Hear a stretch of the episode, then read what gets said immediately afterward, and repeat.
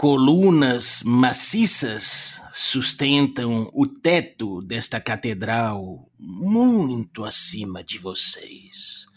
Uma gigantesca estátua de um verme ergue-se sobre uma enorme tigela com um pedestal no centro da sala.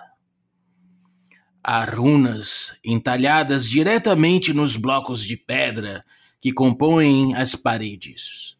As letras envolvem toda a sala, parecendo repetir sempre uma única palavra. Olá, queres café? Café com quê? Café com dungeon.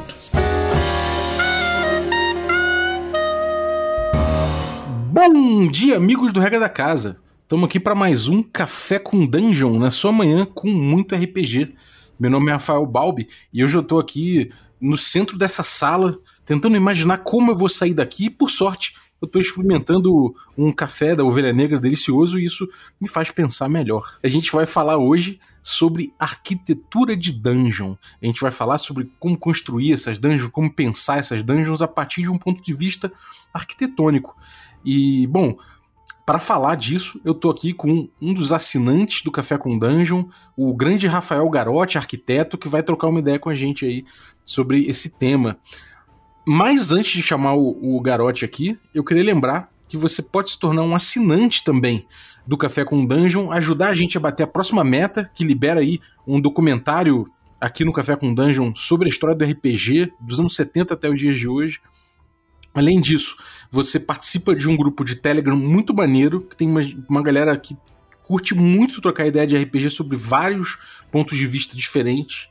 E você também participa de sorteios dos nossos parceiros e ainda recebe conteúdo extra. Então, picpay.me barra Café com Dungeon. Além disso, cara, eu queria agradecer o nosso parceiro aqui, o Promobit, que é uma rede social de descontos quem coloca desconto nessa rede social são os usuários. Não, o, o Promobit só checa pessoalmente as pessoas ali, tem administradores ali que dão uma olhada nas promoções que a gente cadastra e verificam se, se, se tá valendo mesmo. E se estiver valendo, ela entra ali na, na, na, rede social e a gente troca ideias, troca referências, a galera curte ali, a galera vê o que, que você botou e publica outras. Então, cara, é muito legal, a galera troca ideia, troca review, é muito legal, promobit.com.br. Bem-vindo, Rafael Garotti. Bom dia. Bom dia, Balbi. Fala aí, cara. Beleza, pessoal? Vamos embora para um papo aí. O que, que, você tá bebendo hoje, meu camarada? Eu tomando um cafezinho clássico aqui, um café preto sem açúcar. é, também, também bebo sem açúcar, cara. Vamos lá, cara. Arquitetura de masmorra.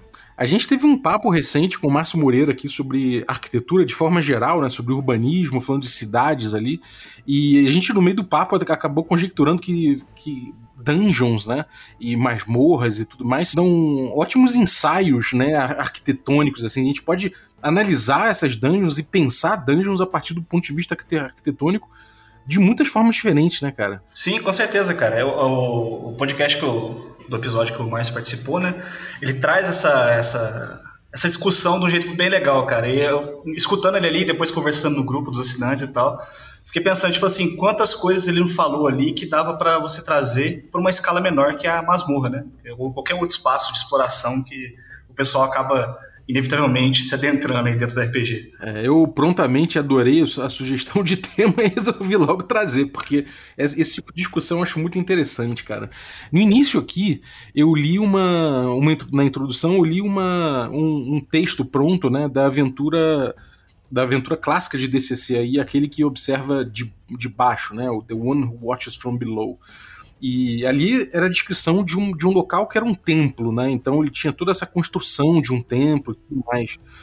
Acho que a gente tem vários tipos de dungeon aí, né? Tem dungeon que, que é feito como uma tumba, tem dungeon que é feito como uma catedral amaldiçoada. Enfim, a gente tem vários tipos de dungeon possível, né? Você consegue é, é, pensar em alguns tipos de dungeon é, falando em termos arquitetônicos, assim, quando a, gente, quando a gente pensa nisso, ou é uma coisa tão variada e tão distinta que não chega a ter uma, uma, uma taxonomia para isso?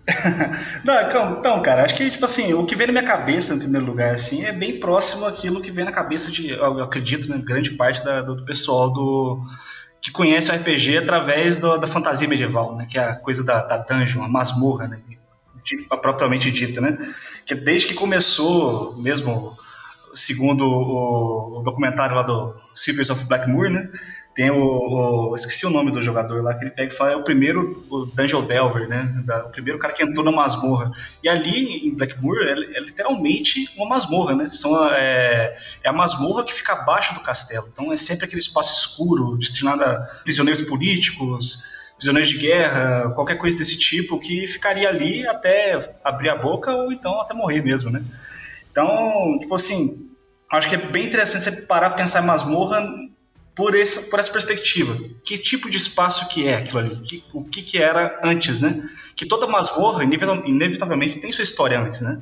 Pode ser a masmorra, que é a prisão debaixo do castelo. Tem a masmorra, que são o próprio castelo, pode ser uma masmorra em ruínas, né? Tem cavernas naturais, etc. Né? Até outras coisas em outros RPGs de outros aspectos que podem ser só mansões, casas, ou às vezes, até separar pensar, em uma, uma, escala um pouco diferente, a, a, própria cidade, às vezes uma cidade pode ser uma masmorra, né? uma floresta pode ser uma masmorra dentro da aventura. Então é sempre legal você pensar isso aí, entender essa, essa escala, como que funciona e esses usos que esse espaço tinha, esses espaços tinham, né? Uhum. É, é essa coisa da gente chamar de masmorra, inclusive, né, leva a gente a, a, acho que tendencia o nosso olhar um pouco para essa coisa do, de uma construção de pedra subterrânea, né? E uma coisa curiosa que eu vejo a, a, respeito disso é que quando você olha o desenho de várias dungeons, elas não fazem muito sentido arquitetônico inicialmente, né? Elas são uns corredores no meio do nada, assim, tipo, em volta é só pedra, sei lá, como é que, como é que funciona aquilo.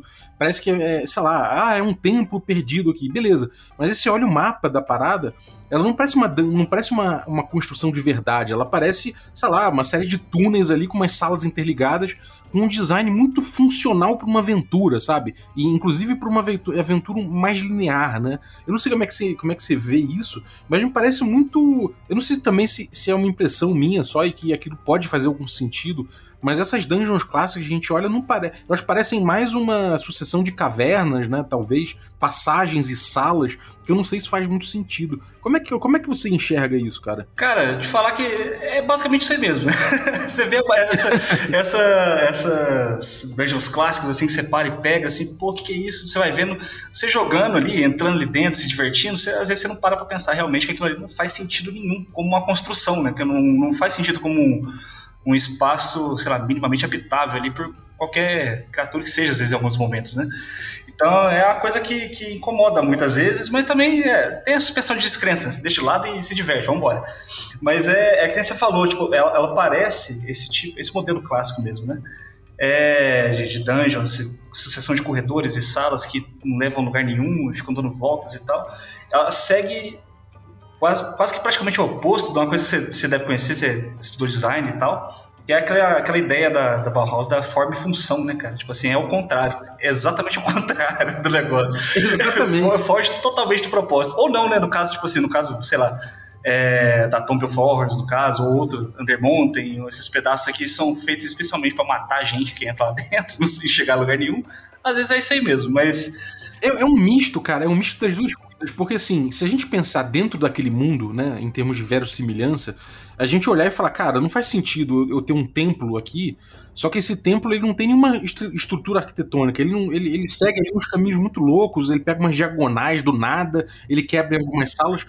Na verdade, aquilo é um design funcional sim, só que não dentro da ficção, né? Ele é um design funcional pro jogo, né? Ele é um design que você cria para você poder jogar e falar, cara, então tem um corredor, aí tem uma sala, porque eu vou botar uma criatura aqui, e aí vai ter uma, uma trap aqui, uma, uma, uma armadilha, e aí tem uma porta secreta para esse lado, e você constrói essas coisas e não dá um sentido arquitetônico necessariamente para aquilo, né? Porque vai funcionar para tua aventura daquela forma, mas por outro lado você acaba perdendo todo esse espaço de verossimilhança, né? De você olhar e falar, cara, parece mesmo que eu tô numa catedral, né? Sim, cara. Eu acho que, tipo assim, tem muito a ganhar se trabalhando a, a, a dungeon nesse, nesse formato, sabe? Você parar e pensar, tipo, tá, vou, o pessoal vai entrar em tal lugar, que seja uma catedral. Essa era a catedral de da onde? De que local? Era uma catedral que recebia quantas pessoas? De que Deus? De que época? Sabe?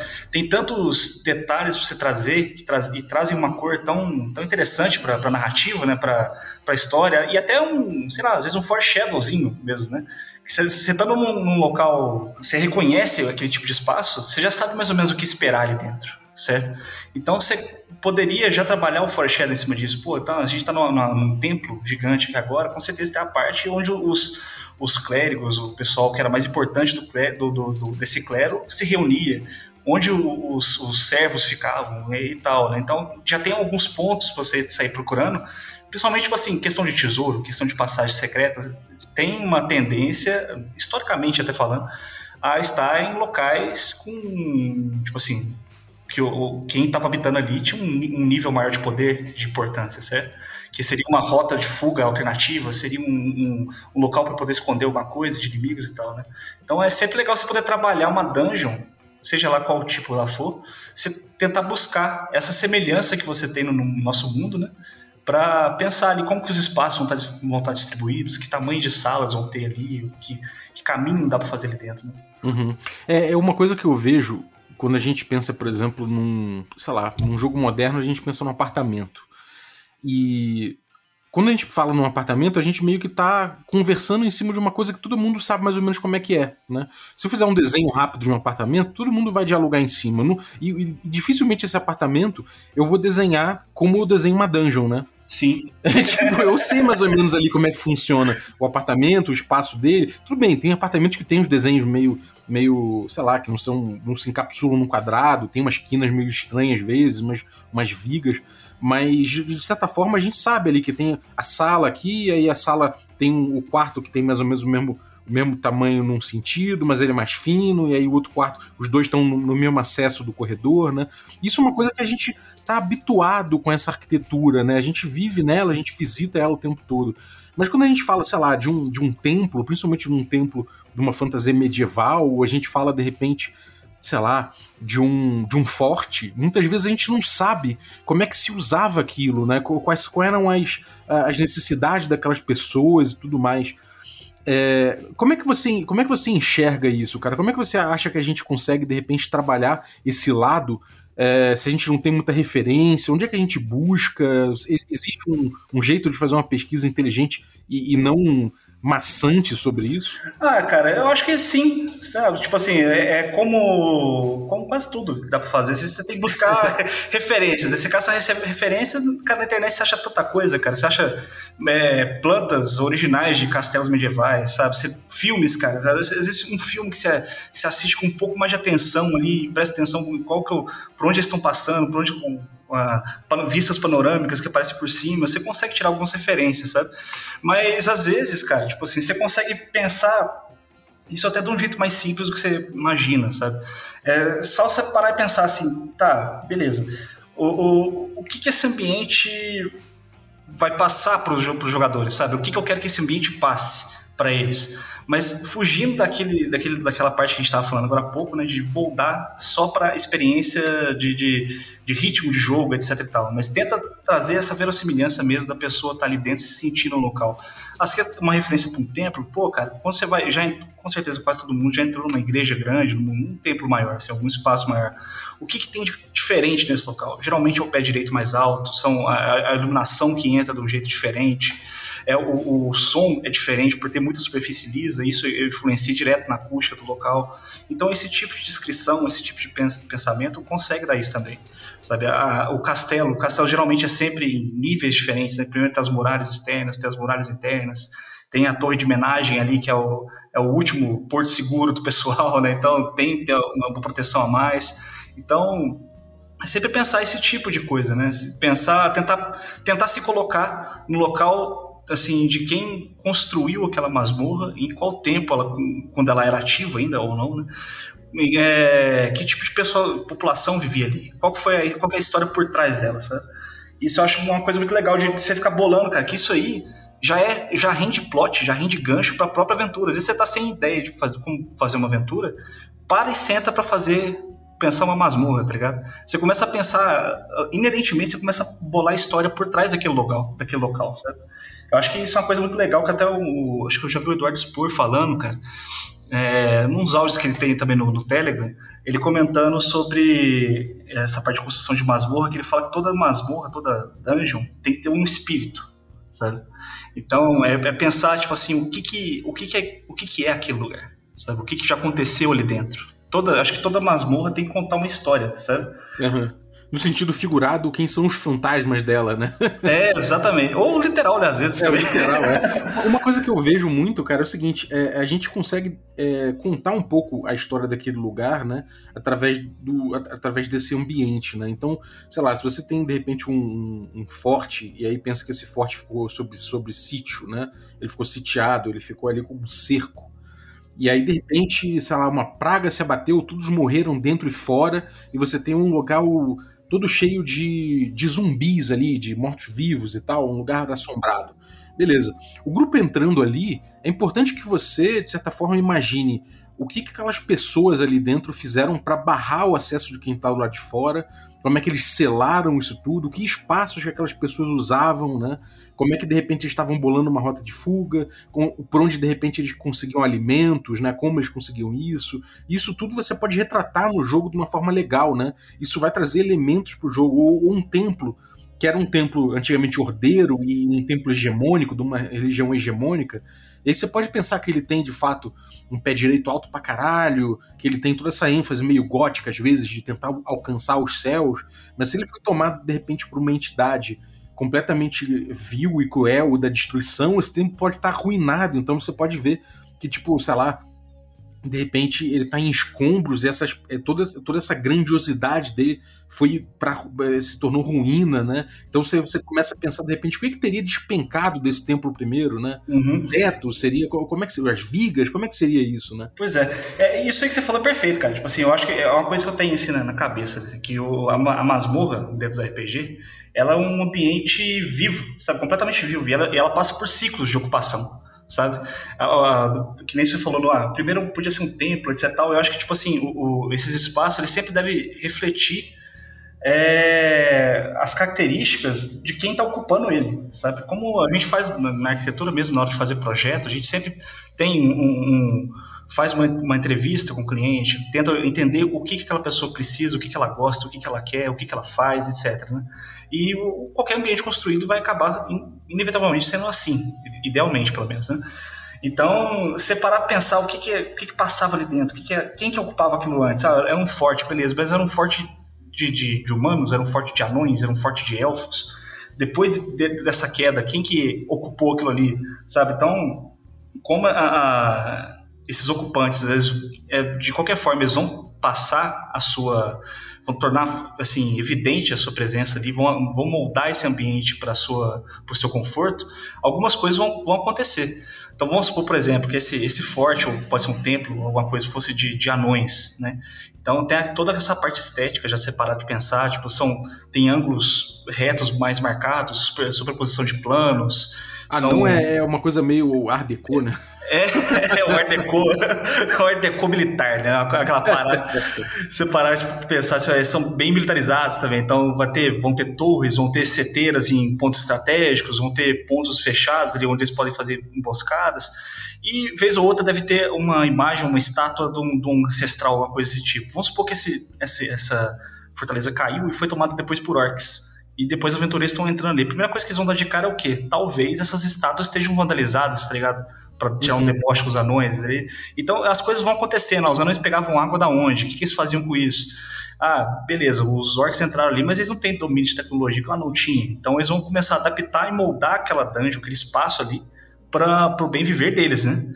Ah, como é que eles vão botar os dejetos para fora, jogar as coisas tipo carniça, coisas que eles não usam mais para fora. Eles podem ter um outro monstro ali, pega um Otiuk, sei lá, bota no fosso, e ele é, o, é a lixeira do, do, dos orcs, ele é o Otiuk, que eles pegam e jogam no fundo ali, pronto, acabou, sabe? E isso pode Total, virando gancho para outra aventura. Ah, beleza, o grupo de aventureiros passou ali, eles atacaram lá, a batalha foi e sei lá, destruiu um dos pilares principais ali da, da, do salão principal. Então esse teto vai ruir todo, então, tipo assim, os, os orcs vieram escavando de baixo, ruiu toda a parte do, do, do, piso ali, abriu um espaço e já vira uma outra coisa agora, virou tipo, quase um plot twist. Você acha que vai invadir um castelo, o castelo tá vazio, mas tem um, uma rede de caverna inteira para você poder explorar agora. Aí você vai trabalhando isso. Acho, acho bem legal, cara. Acho que é, é, o que eu falei, tipo assim, acho que é o, o fundamental, nesse caso, de, na hora de construir a dungeon, pensar a dungeon e tudo mais, é pensar nos usos mesmo, sabe? Tipo assim, o uso do espaço, como é que aquilo ali podia estar tá sendo vivenciado antes do pessoal chegar ali. Uhum. A circulação das pessoas e, do, e, dos habitantes é uma coisa muito importante, né? Sim, com certeza. É, isso é um assunto que o Márcio bateu muito bem em cima, sabe? Que ele falou, tipo, ah, vai ter um, um na questão das cidades, né? Ah, às vezes, tipo, precisam de um fluxo direto mais entre a praça ali, que é onde está acontecendo comércio e tal. E tem coisas, relatos, assim, relatos, não, estudos mesmo, né, de, de, de, planos de cidade, né, voltando um pouquinho pro, pro podcast do fazer uma referência para ele, é, que as é, cidades, assim, que às vezes eram construídas essa parte que parecia, pelo menos ao redor dela, que ia se expandindo de uma forma mais aleatória, às vezes, tinha casos que essa aleatoriedade era quase proposital para dificultar a invasão do inimigo que não conhecesse a cidade também. Ele poderia ficar perdido nos corredores ali. E isso pode acontecer no caso de um complexo grande, de um castelo, ou de um, até um labirinto, né? Alguma coisa assim que você para pensar. Isso é arquitetura hostil, né? No caso, você, você não tem somente é, possibilidade de arquitetura que é aproveitada, né? Na verdade, você também tem é, locais que são construídos como, como, de forma hostil, tipo, sei lá, uma, uma tumba de um faraó, ela é feita para não ser violada, né? Ela, inclusive, vai ter maldições nas paredes, talvez tenha muito espaço ali para você botar um memorial, para botar coisas cerimoniais. É, ela tem uma, uma, uma coisa toda voltada para isso e para hostilidade, ou seja, ninguém vai entrar aqui. Aqui é para ser o sono eterno de alguém que que tá no outro mundo. Então, cara, não é para você entrar, né? Se você entrar, deve ter, tipo, milhões de coisas hostis ali, né? É, com certeza. Eu acho que, tipo, a masmorra tem muito disso, sabe? Eu acho que nesses, casos, assim, acho que tem que rolar aquela, pelo menos pela parte do mestre, assim, passar, tentar passar a ideia que a masmorra, ela se impõe sobre o grupo ali, em vários momentos, porque não é para ser uma coisa confortável. O grupo não era para estar tá ali. Não é para eles estarem ali em vários momentos, né? Por exemplo, tipo, ah, eles estão invadindo, sei lá, um complexo de cavernas de, de kobold. Pô, kobold tem um metro de altura, cara. Você acha que eles vão fazer túnel para pessoa de dois metros de altura com armadura e espada e vários de três metros conseguir circular ali tranquilamente? Sacou? Só se eles forem megalomaníacos, né? pois é. Tipo, ou então, sei lá, às vezes o pessoal entra numa cidade de gigantes, cara. Entra numa fortaleza de gigantes mesmo cara, ali você vai se sentir totalmente oprimido, sabe? É quase um mouse hitter do D&D. você entra ali, você vai ver um, um, teto de 25, 60, 50 metros de altura, um corredor de 20 metros de altura, você vai entrar ali e se sentir mínimo, desprotegido, sabe? Exposto pra caramba. Então, acho que é, é muito interessante você parar para pensar nisso, sabe? Como que, que isso acontece. É, não faz sentido também você ter, por exemplo, uma dungeon que é um, um, templo, por exemplo, de um culto secreto, um culto menor, um culto que tem que se esconder, clandestino. Esse culto dificilmente ele vai, ele vai ocupar lugares que tenham que, que sejam grandiosos, que sejam espaçosos, né? Ele, você vai ter que andar ali provavelmente por caminho, caminhos pequenos, apertados. Ele tem uma hostilidade própria porque ele não, ele, ele não pode aparecer, né? Ele tem que ser necessariamente recluso, né, cara? É, é, intencional, né? Aquela hostilidade intencional mesmo, assim, né? Não, não é mesmo pro usuário, né? Sim, pra, é, mesmo pro usuário, exatamente, tipo assim, para quem conhece só e quem tá ali e olha lá sabe? E, e se prepare para entrar aí dentro. É, isso é uma pergunta que eu acho muito legal às vezes, que você, você olha a dungeon, você, você entende a dungeon ali, e você fala, beleza, a gente tem essa dungeon aqui, a gente entendeu que tem algumas facções, mas eu não estou entendendo a circulação dessas facções, não faz muito sentido, porque todos os caminhos são meio bloqueados, então como é que o fulano que está na ala A da dungeon, ou no andar tal, se comunica com o cara de baixo. Né? Uhum. Como é que o cara de baixo, por exemplo, consegue comida se ele tá isolado, se não tem nenhuma passagem, sabe? É, os fluxos não fazem sentido, né? Na maior parte das vezes. Né? Você tem que, na hora de construir, projetar e tal, você tem que pensar nesses fluxos, como é, como é que eles vão acontecer. Uhum. Por onde as pessoas vão passar, mesmo que onde vai magia, chegar. Né? É, mesmo que seja com magia, cara. Coloca ali um portal, coloca qualquer coisa, sabe? Mas se é para fazer sentido nesse, nesse ponto, sabe? Tem que pensar esses fluxos, como, como que eles acontecem, sabe? E, cara, a presença do sobrenatural, cara. Porque assim, a gente tá, a gente tá partindo muito de um princípio de analisar as coisas através de um, de um olhar bem bem mundano, né? Que a gente tá falando aqui da, dessa ocupação mundana e tudo mais. Agora, com essa coisa de magia, tudo pode mudar muito, né? É aquela coisa que a gente até falou num podcast sobre Beholder aqui com o Cello do RPG Planet, de que a dungeon de um Beholder ele tem uma lógica completamente diferente, né? A ocupação que o Beholder cria ali é outra completamente diferente. Ele flutua, ele tem. É, ele não tem o mesmo eixo que a gente, né? Aham. Uhum. É, é que nem tá falando, tipo assim, é o, é o, reflexo direto de quem tá ocupando aquele espaço. O Beholder tá ali, velho, ele vai fazer o bem para ele. Ele tá cagando para quem foi entrar ali dentro, né?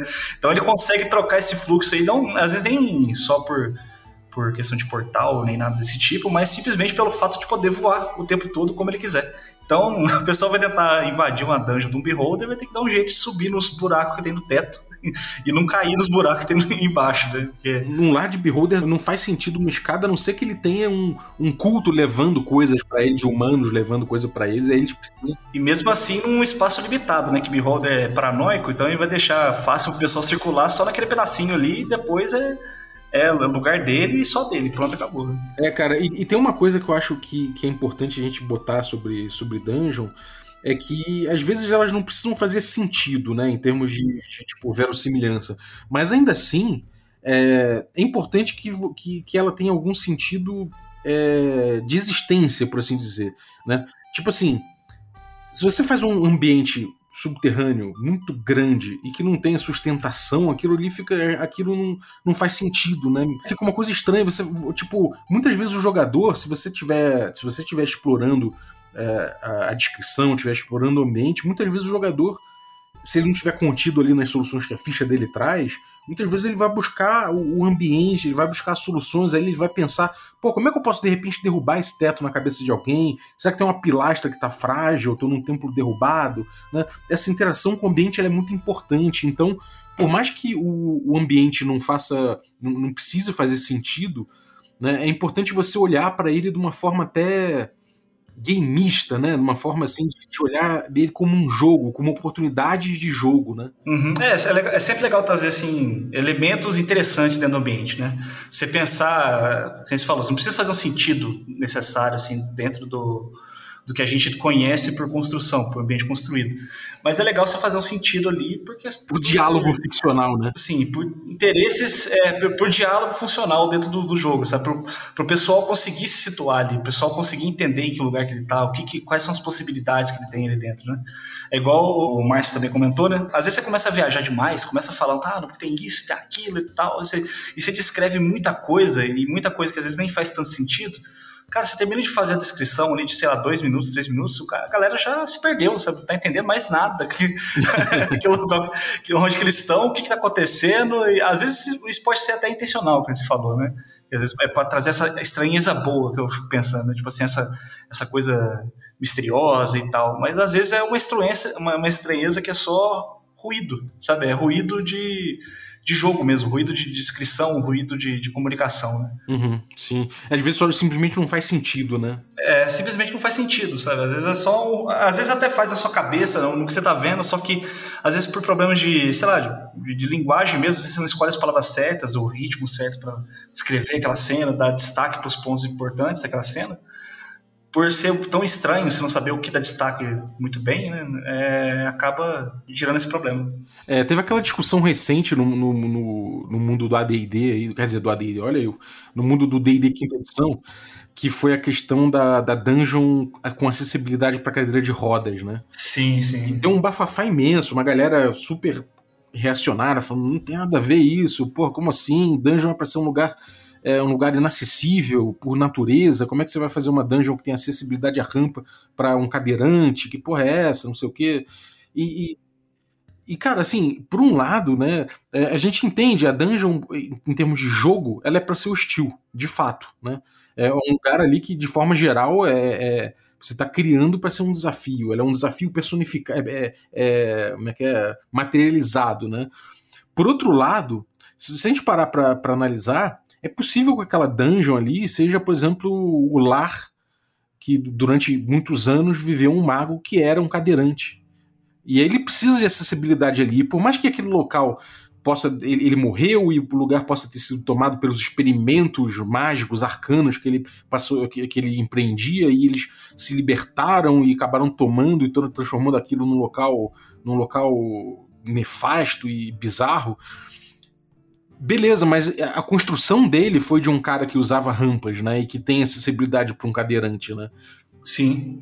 Sim, é. Isso aí deu o que falar, cara, na, na, na comunidade da quinta edição, né? Vai sair essa, essa. É uma missão agora da, do Kendall Keep Mysteries, né? Se não me engano. E o pessoal foi lá e falou: Cara, quem disse que não pode? Toma aí, toma. o mapa inteiro é totalmente acessível o mapa. O pessoal tem dificuldade de fazer, uh, construir coisas com acessibilidade no mundo real, fazer uma rampinha ali, pra, às vezes para prefeitura, para órgão público, que o pessoal já cria um caso, cara, uma dificuldade de fazer uma coisa acessível, que dá uma qualidade de vida para tanta gente. O pessoal falou assim: Cara, como, porra pessoal já passa tanta dificuldade na vida real, o pessoal quer fazer um, um personagem ali, que às vezes o, a pessoa é cadeirante, quer fazer um personagem parecido com ela e vai ter essa dificuldade também dentro do, do RPG. Pô, é sacanagem, né, cara? é, e não, e não que a pessoa cadeirante não possa eventualmente falar, caralho, beleza, a gente vai entrar numa, numa dungeon que é uma Death Trap, nem faço questão que ela tenha acessibilidade não, né?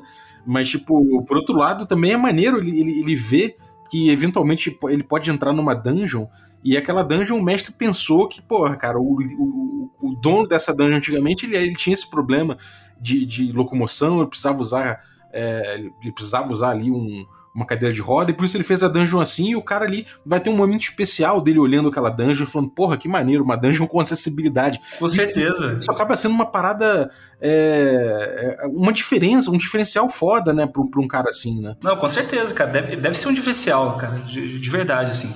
E eu acho que é um diferencial até para quem vai tentar trabalhar esse tipo de coisa, cara, se colocar um pouco no lugar da pessoa também, tipo assim, cara, olha como é difícil você criar uma dungeon acessível, sabe? E, e, pode ser uma dungeon que seja um castelo, cara, que seja um espaço qualquer construído. É sempre difícil você criar um espaço completamente acessível. Então você já começa a perceber, ter um, um, um mínimo de acessibilidade ali, de, de, pensar como que é difícil a vida dessas pessoas também, sabe? Então, se é tão difícil construir, simplesmente imaginar um espaço assim, imagina viver com, com esse tipo de problema, né? Então, é sempre legal ter essa, essa essa acessibilidade, essa, essa empatia, né, cara? De parar pra ver como que dá pra fazer o pessoal se sentir melhor, né? Tipo, isso não só em construir dungeon, claro, mas na, na vida mesmo, sabe? Na hora de construir, pessoal que vai fazer projeto, pessoal que trabalha em prefeitura, provar as coisas, sabe? Cara, e, e dungeons da vida real? Tipo assim, eu, eu já vi um, uma foto de um, de um lugar, lugar desse onde moram empregados precarizados na China, daqueles sweatshops. E tem um, um um complexo de prédios que é uma coisa bem cyberpunk, assim, parece um mega, uma mega favela vertical, sabe? Parece, parece aquela pagada tipo do, do. aquela parada tipo do Juiz Dredd, né? Parece aquelas mega cidades, né? aqueles prédios.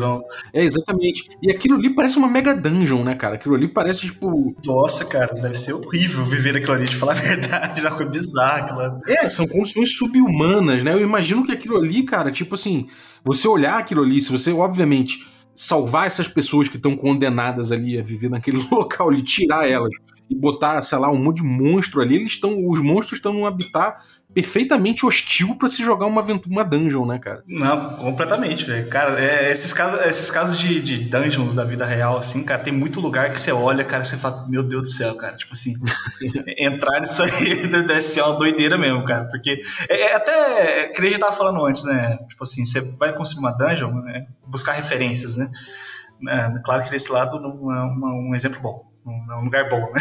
Mas você buscar referências de, de locais reais, né? Então sempre você consegue ver, cara, umas coisas bizarras, assim, cara, de, de cara, por exemplo, Ouro Preto, cara. Você já foi em Ouro Preto?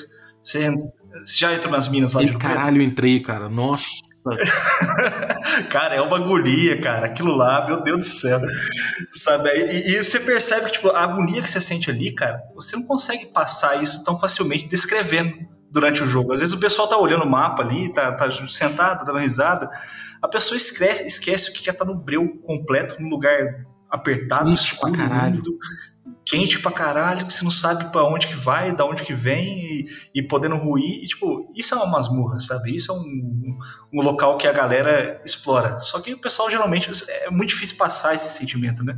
Passar essa, essa essa ambientação para a pessoa, né? sem, ela ter, sem ter experiência nisso, né? sem ter já passado por isso. A galera postou ali no grupo dos assinantes um vídeo com algumas pessoas meio que se dando mal em exploração de, de cavernas, né? Nossa senhora. Tudo bem, ali eram cavernas naturais. Mas de toda forma são cavernas naturais que o homem já passou, o homem já, já ocupou de alguma forma. Então, provavelmente elas já não são a mesma coisa do que elas, elas eram em outras épocas, né? Em que não existia presença humana no planeta. Mas, caralho, tem situações assim que o cara tá puxando uma corda e tentando se, se desplugar praticamente de um buraco do tamanho menor que ele, né? É um buraco da, da espessura do peito dele, praticamente, né? Ele tá completamente esmagado ali, tentando passar nesse lugar. Eu falei, nossa, cara, pelo amor de Deus. É, eu, eu fico pensando, cara, como é que o cara faz isso, né? Tipo, como é que ele se mete num buraco que ele não sabe se ele vai conseguir sair de repente, né? É, é, e essas coisas são muito doidas. A gente pensar que a galera se mete, se, se metia mesmo, ainda se mete até hoje em certos locais que são muito difíceis de você trafegar e tudo mais, por conta de, no caso do RPG, por conta de um, de um tesouro, mas também por curiosidade, né? Então, essa construção do é, é narrativa da dungeon também é um assunto que, que, me interessa muito, né? O que que leva o cara a, a entrar naquela dungeon, né? E, e, e, como você e, como a dungeon pode, pode servir para um, um lugar que vai sugando essa pessoa, né? E que, e, que vai vender caro é, é, você sair dali. Sim, não, é, é, é aquele negócio, é o espaço completamente hostil, né, cara? Completamente hostil. E, e... Não é para ele, não, não é para ele, né? exatamente, não é para ele habitar. Não é para não tem aquela colher de chá de ah, vocês conseguem andar aí, tem 3 metros de um lado, 3 metros do outro. Não é isso, cara, sabe? Tipo, é, você não vai conseguir passar por ali tranquilamente. Se conseguir passar, talvez você não consiga voltar sabe? Então é, é, muito interessante você parar para colocar esse tipo de obstáculo também às vezes. Só simplesmente o ambiente ser hostil já é um encontro, já é um desafio dentro da dungeon, sabe? É, às vezes passar por um local estreito que você pode cair, passar por ter que passar por um, um, um, local apertado que não, caso você tenha que voltar correndo, você não consegue se deslocar com tanta, tanta velocidade, você vai acabar sendo pego de volta ali, sabe? É, é, isso é legal de construir na dungeon, sabe? Você, você tem um conhecimento do que, o que é confortável, um local que que, que receberia bem seres humanos ali, teoricamente, entre aspas, né? Mas que o ser humano conseguiria passar por ali, enfrentar desafios, lutar naquele espaço com liberdade. Coloca um cômodo, coloca um trecho inteiro da dungeon que é completamente avesso a isso. Aí o pessoal começa a passar aperto, sabe? é, e tem uma vantagem disso que você falou, da gente tentar buscar referências reais, né? E, e criar um espaço realista em termos de, de, de como ele é ocupado, de, do que, que tem ali. Porque, por exemplo, se você tem uma dungeon que é um castelo, um forte ocupado pelos kobolds, né? Em determinado momento, a partir do momento que eles percebem que tem uma invasão, é muito provável os kobolds sendo espertos e, maquiavélicos ali, do, em, em termos de... de estratégia. é, estratégicos, engenhosos na construção das coisas, é bem possível que eles tenham um plano, um plano, né? Tipo, cara, se alguém entrar e passar dessa porta aqui, a gente vai pegar, a gente vai encher essa sala de água, a gente vai fechar um bagulho ali, a gente vai botar um. Sabe? Eles vão tomar providências, né? É, que às vezes eles estão ali só de passagem, né, cara? Tipo assim, às vezes, tipo. Eles podem estar ali só de passagem e o pessoal entrou ali, começou a invadir. E qual que é o plano deles? Ah, a gente sai pelas saídas alternativas aqui, derruba tudo na cabeça deles e pronto, acabou. A gente muda, arruma outro lugar sabe? Enche. É, ó, a gente, a gente aproveita que tem aqui um, uma, sei lá, um bolsão de gás bizarro aqui no meio da Terra e, e, tipo, sei lá, conecta ele de alguma forma com a sala. Enfim, eu acho que é importante você botar não somente a dungeon com uma noção do que ela foi e de como as pessoas usam, mas você de fato fazer com que os habitantes e os monstros e, sei lá, e quem tiver ali que ele interaja com isso, que ele use o espaço durante a aventura, e não somente na ideia que levou você a conceber aquele espaço, né? É, não, com certeza, cara. Cara, tem um livro que faz, tá, fez isso bem legal na, na, quinta edição agora, que é o Volo, né? O Guia de Tudo do Volo lá. Volo De uhum. Todas as Coisas. É esse mesmo? Não, é Guia dos Monstros. Volo, cara, esqueci o nome. É, Volo Guide. Volos Guide de Monstros lá. Do monstro, isso, isso. Ele... Nossa, deu branco total. Mas, é, mas ele, dá, ele faz um pequeno apanhado ali de uma coisa que era bem parecida que, que tinha no, no livro da D&D dos monstros, né? Que dá uma aprofundada assim na, no espaço que alguns, algumas categorias de monstros vivem, né? E como eles vivem naqueles espaços, né? Então ele dá uns exemplos de covil de kobold, de covil de orc, covil de, de bruxas, né? Covil de... que mais? Né? Hobgoblin... É, do Beholder, Elitide, então ele vai dando essa, essas, esses ganchos, essas ideias de como essas criaturas se preparam ali para receber, inclusive, invasores, né? Às vezes o, o, o beholder mesmo, às vezes os primeiros locais, o Lich, aliás, dependendo do local que ele tá, o, a, a, entrada do, do, do, covil deles, eles tentam fazer que ela seja completamente imperceptível, assim, né? Parece ser uma entrada de caverna normal, para não chamar muita atenção. Ou então, às vezes, eles podem, na forma completamente oposta disso, eles podem se instalar perto de algum local que tem humanos ou aventureiros que passam recorrentemente e ficam preparando convites, né, para o pessoal poder entrar ali e eles poderem sequestrar e levá-la para dentro. Então é, é, é, bem interessante você parar para pensar assim como que, como você falou mesmo, como que esses, essas criaturas, esses habitantes desse local podem usar esse espaço em prol deles mesmo, literalmente em prol deles, usar uma vantagem ali, virar um, um, uma carta na manga a mais, né? É, agora eu estava vendo aqui por exemplo, se você bota ali, eu botei é, Cathedral Blueprint no, no Google. E eu vi aqui que tem vários mapas, né? Várias, várias plantas baixas ali de catedrais. Tem várias, são algumas, magníficas aqui. Sim, sim. Só que, de certa forma, algumas são extremamente complexas, né? Eu imagino que devam ser complexas até de descrever, espaços de, de uma descrição um pouco mais difícil, espaços complexos, com com... com muitos elementos decorativos também, né? Às vezes são elementos estruturais que acabam se tornando decorativos também, né? Que nem na, nas catedrais góticas mesmo. Você pega todos aqueles os arcos góticos, eles, são, eles têm a sua função estrutural, tem os arcos potentes que ficam pro lado de fora da, da, da estrutura, né? mas ele tem a função estética do lado de fora. Então você já tem uma descrição a mais para você fazer. Então às vezes tem, essa, essa barreira mesmo, né? De, de... É, você já não viu, ou você não tem uma, uma uma familiaridade com aquilo ali, né? saber interpretar aquilo ali, às vezes você tem essa dificuldade de visualizar mesmo. E sendo difícil de visualizar, é difícil de, de escrever. Então fica aí mais e mais barreiras assim, de ruído mesmo para chegar nos jogadores quando você está preparando o local. É, e talvez a engenharia de dungeon, já que ela é voltada para o jogo, né, é, de forma geral, talvez seja importante a gente pegar como inspiração esses mapas reais, tipo, sei lá, você tem aqui o Uns Blueprints, né, que é uma série de, de livros azuis, só com blueprints, só com mapas de plantas baixas de, sei lá, Taverna Velha, é, Templo, tem um monte aqui, são geniais. Só que ao mesmo tempo eu olho e falo, cara, a minha vontade é de entender, né, mais ou menos o que, que é, mas como eu achei difícil de entender numa primeira olhada, a minha vontade é de pegar e redesenhar isso no papel de um jeito mais sim simples, de um jeito simplificado, sabe?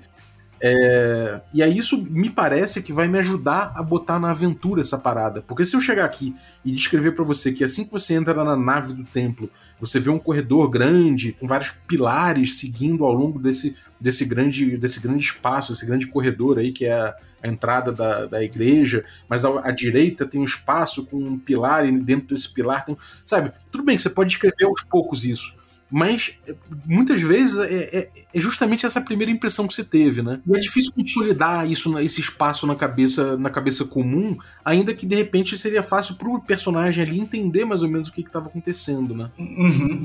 É, não, isso aí tipo, é, é, uma questão de familiaridade mesmo, assim, né? E às vezes até a ideia que você quer passar, sabe? Às vezes tem tantos elementos num, numa cena que se você começar a descrever demais, detalhar demais, uma coisinha que tá passando ali, às vezes você, tipo, você perdeu o foco daquilo e o pessoal que tá escutando vai, vai junto com você, vai na sua onda. E às vezes o que, o que era para estar tá acontecendo na cena, logo em seguida, não acontece simplesmente porque sei lá, o pessoal passou batido na porta que, você, que tava ali pra entrada, eles vão ficar perdendo tempo, batendo a cabeça ali que lugar que é. E depois do terceiro detalhe, ou depois de cinco minutos de descrição, a galera já esqueceu bastante coisa, né, cara? Sim. Então, é, é, isso é sempre legal, assim, você pode. Você pode abstrair de elementos. É, elementos únicos, assim, elementos separados, e pensar na descrição usando adjetivos, sabe? Que nem o Márcio até falou também, sabe? Ah, uma cidade decadente e tudo mais. Você pode falar que é um salão, um salão elegante, sabe? Um salão. Vai, você pode ir usando adjetivos para poder englobar esses elementos que trazem essa, essa ideia, sabe?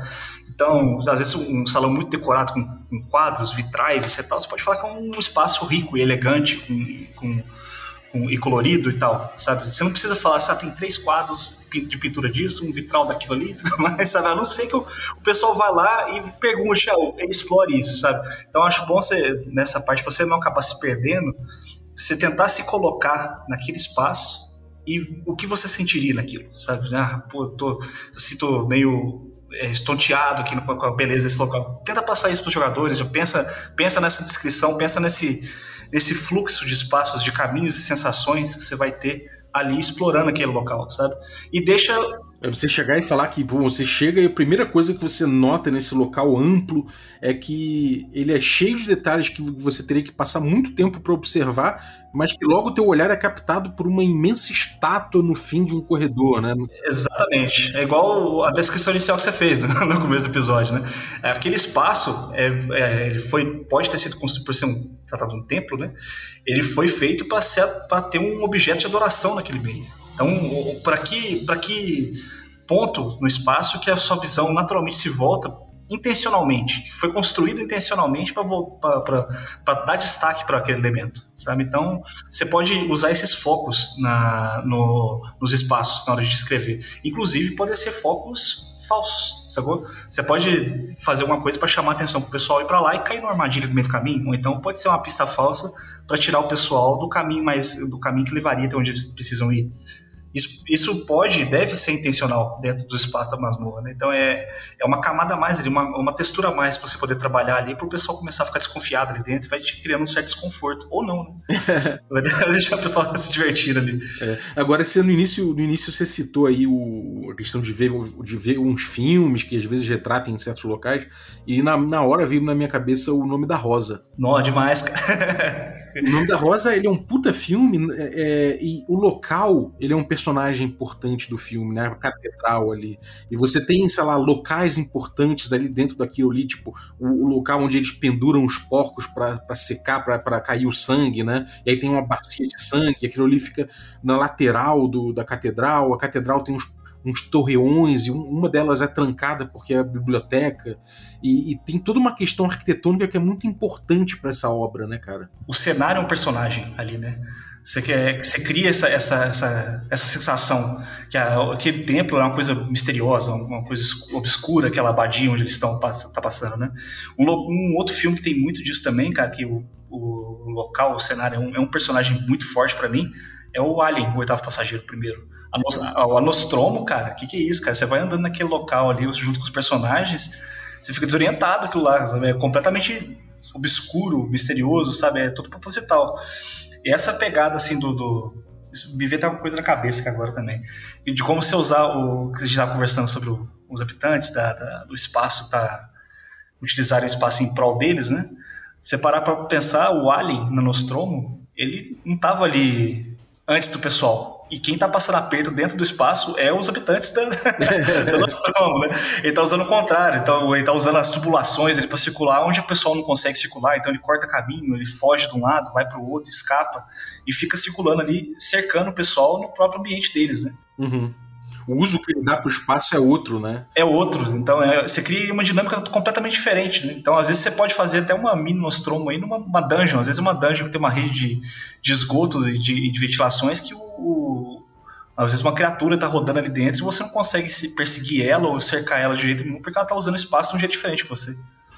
Então, é sempre legal pegar essas referências assim, assim filme, sempre, sempre dá uma ideia a mais, assim, um estalinho a mais. É, sem dúvida, cara. O, o, uma coisa que eu acho um barato do nome da Rosa, mais uma vez, falando dessa obra. E tem uma coisa que no, no filme acontece que existe um momento que eles entram no, no, na biblioteca e é labiríntica, né? Ela, ela, é um labirinto, um grande labirinto de pequenas escadas que se, que se cruzam e pequenas. As salas pequenas, né? As salas pequenas estão rodeadas de livro, com portas iguais, de um lado para o outro, é uma loucura. Exatamente, ela é feita meio que para ser uma coisa meio confusa, ao mesmo tempo para guardar livros que são proibidos, então ela não, não é para mostrar as coisas, é para guardar, né? É diferente daquela opulência que você vê em certas, em certas catedrais, aquela ali, no caso, ela, ela é feita para conter as coisas, para guardar, e você tem essa hostilidade da, da, construção ali. E no filme acaba tendo um labirinto que, enfim, não vou falar como é resolvido, mas, enfim, existe um labirinto e, ele é, é, e no livro, esse mesmo labirinto ele é resolvido pelo William de Barkersville, né? Ele, ele, ele, entende aquele labirinto de um jeito muito específico. Eu também não vou dizer como é, mas é ele entendendo a arquitetura do local de forma geral. Eu não vou entrar em detalhes, mas ele, ele, ele entende a arquitetura local do, daquela abadia e aí ele, ele acaba entendendo como é que funciona aquele labirinto. Né?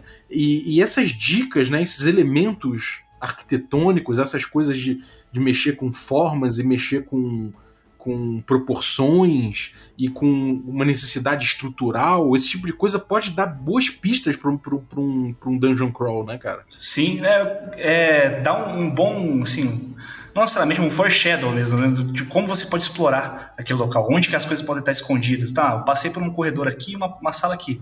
Mas espera aí, tipo assim, eu já fiz uma curva lá atrás, então tem que ter uma outra coisa do outro lado dessa parede, não é o, né?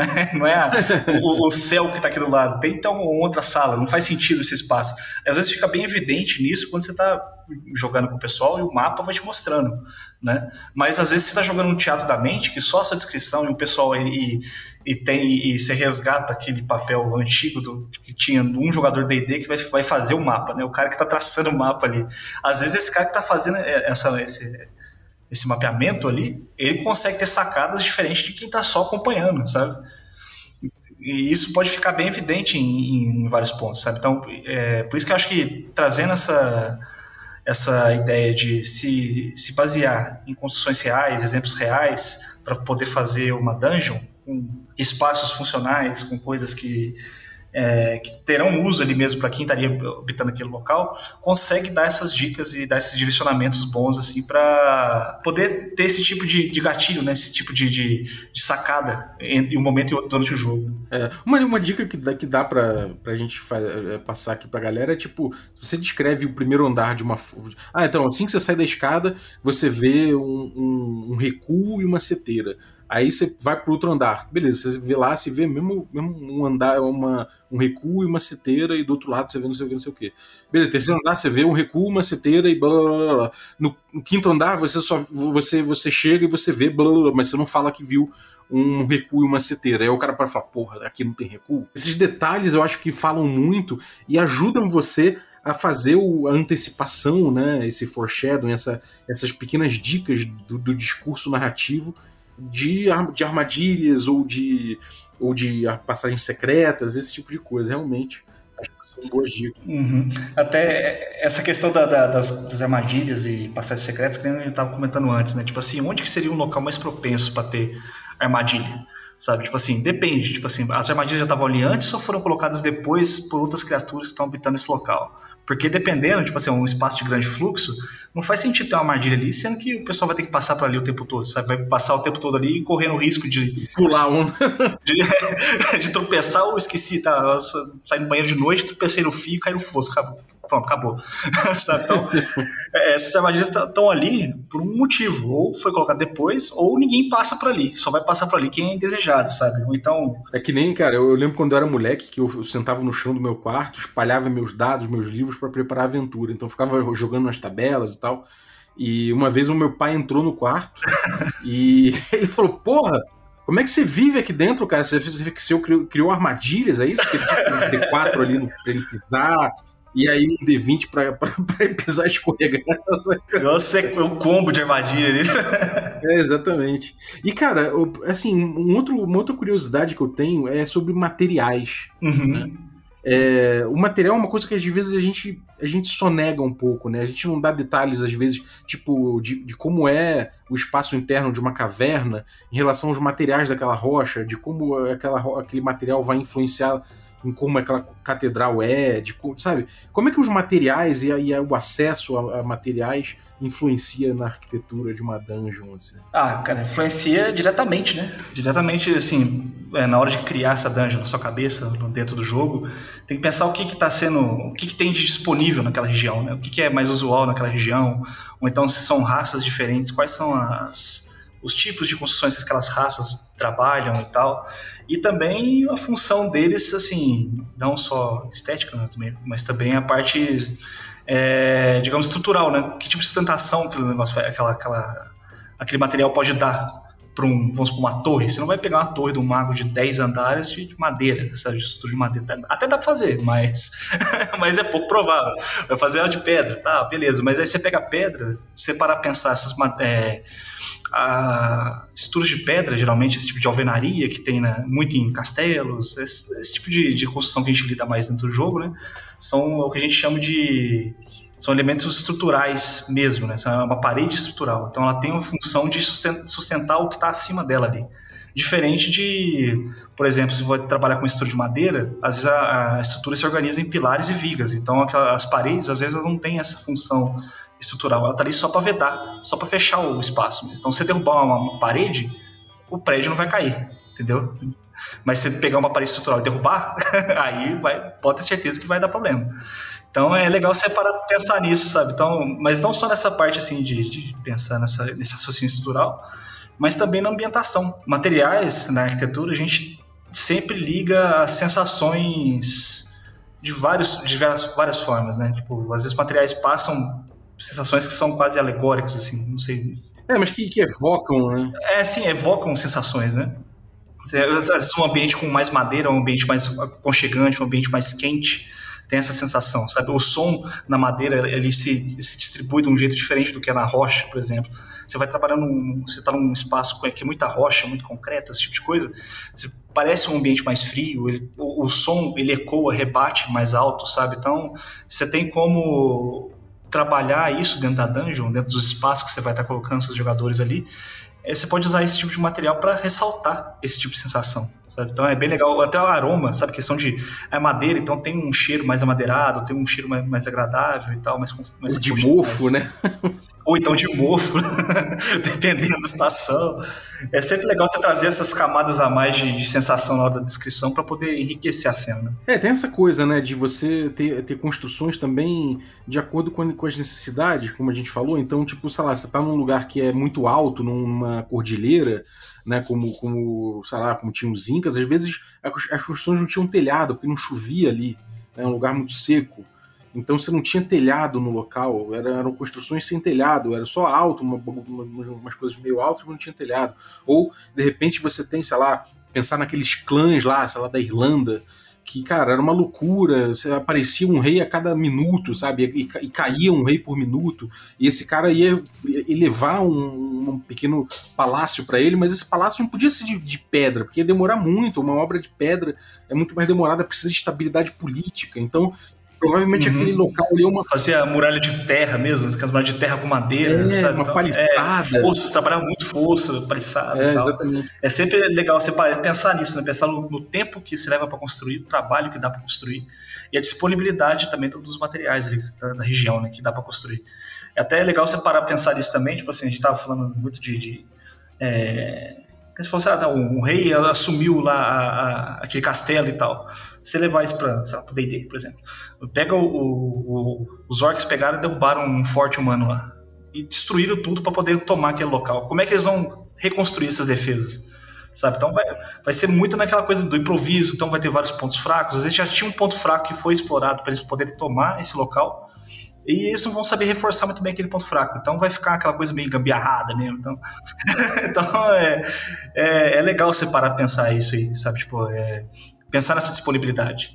E às vezes pode ser um, uma dica também de que aquele local, vamos supor, que você está falando, vamos pensar na parte da magia mesmo, né? Você chega no, no meio da floresta e tem um, um local completamente de, de paredes metálicas, com, com pedras em plataformas gigantes de, outra, de uma cor de uma rocha que você nunca viu na região, pô, como é que isso foi parar ali, sabe?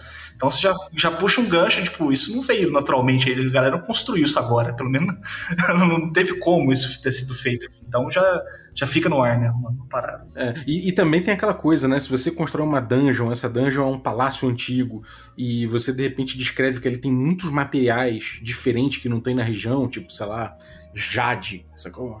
Um uhum. verde uma Você me Conan na cabeça. É, total. Isso, isso, às vezes quer dizer que aquilo ali é de outra era, daquele local onde tinha Jade por ali, ou que é um, aquilo ali fazia parte de um império muito maior que buscava Jade de outros cantos, né? E levava para lá, né? Então, esse tipo de coisa traz informações também pro seu jogo, isso conta uma história, né? Sim, cara, é a masmorra a gente falou, tipo assim, ela tem que contar uma história, sabe? Ela tem uma história por trás dela, então é legal que ela conte uma história. E é legal que essa história tenha desenvol... assim, desenrolares surpreendentes ao meio, no, no, meio dela, né? Que eu tinha falado antes, ah, aquela pode, ah, pode, você pensou que ia, ia, explorar uma ruína de um castelo, e de repente você se vê se embrenhando em caverna natural, quilômetros e quilômetros de caverna natural, e de repente você chega em outro local, sabe? Eu penso muito no, no Diablo 1, cara esse negócio, sabe? Tipo assim, é, eu acho muito legal aquela parte, tipo assim, como que vai desenrolando. Você começa o jogo numa, uma, entrando numa igrejinha de 20 metros de comprimento. E de repente você tá descendo e não, não para de descer, cara. Você passa, passa pela igreja, passa pela masmorra que tinha debaixo da igreja, passa pela caverna, de repente você tá chegando no inferno, cara. Sabe? A coisa completamente bizarra, assim, mas, tipo assim, dentro disso tudo do jogo, faz sentido, mas ali ela. Você vê que o, o espaço é um personagem dentro do jogo, né? A, a catedral, você, você fala, tipo, não sei se jogou Diablo já, o, os outros, né? Sempre tem aquele negócio, putz, a catedral. Se for jogar o 2 lá, você vai na cidade, pô, Tristan. Aí vai jogar o 3, ah, vamos voltar na catedral. Tipo assim, é quase um personagem que volta ali, né? E ela tem essa história e tem essa, essa esse desenrolar da história, que vai descendo, vai descendo, vai acontecendo coisas ali naquele mesmo espaço. É, porra, bem maneiro, cara. Tem alguma coisa sobre, sobre dungeons e arquitetura que você queira mencionar que ficou faltando ou, ou, ou já cobrimos? Você acha que cobrimos já o que precisava? Ah, cara, acho que a gente cobriu bem, velho. Acho que a gente cobriu bem. Acho que é só é, é manter essa ideia mesmo, assim, pensar na dicas pro pessoal, né? Na hora de construir a, a dungeon, pensar esses espaços de exploração. Em qualquer sistema que seja, qualquer cenário que seja. É pensar mesmo essa história por trás dela, né? Fazer um. Faz uma, uma leiturinha, um estudo de casa, assiste um filme que você quer se inspirar para fazer, né, cara? Pensa num, num, fluxograma, assim, às vezes você pode até parar no fluxograma, você não precisa fazer mapa. Só manter o fluxograma ali de, de espaço, de como é que vai ser essa, essa circulação do pessoal dentro da dungeon, como é que acontecia, e deixa, deixa fluir. se quiser, depois vai lapidando, vai detalhando e tal, mas vai detalhando à medida que for necessário, só não precisa se perder tanto em detalhes quando não é necessário. É, cara, eu concordo. E eu acho que de dica aí que eu deixo, cara, é, é, é isso, acho que do, algumas coisas que eu acho que eu grifo aqui do que a gente falou é uma é, é fazer com que é, o ambiente, o espaço e a arquitetura entre no seu jogo, né, não somente na descrição das coisas, mas do, do uso, né, os NPCs usando, os inimigos usando aquilo ali, né, acho que isso é uma coisa que dá, dá uma cor especial. E, e é isso, faça uma leitura, né, busque as fontes, dê uma olhada aí nas referências mas adapte, né? Você não precisa ficar preso a um ultra realismo quando você usar esse tipo de coisa. É, tenta redesenhar aquilo de uma forma que, que seja mais interessante narrativamente para o teu jogo e em termos de desafio para o seu jogo, né? Então põe isso em mente, de repente essa verossimilhança e o desafio e equilibra essas coisas num desenho mais utilitário ali é, pegando a lição dessas dungeons que não faziam o mínimo sentido, mas que tinham uma utilidade interessante para o jogo, né? Então você mistura as duas coisas, acho que você chega no equilíbrio legal para as coisas. É, a não ser que você seja um list querendo coletar almas de aventureiros para poder acender uma divindade.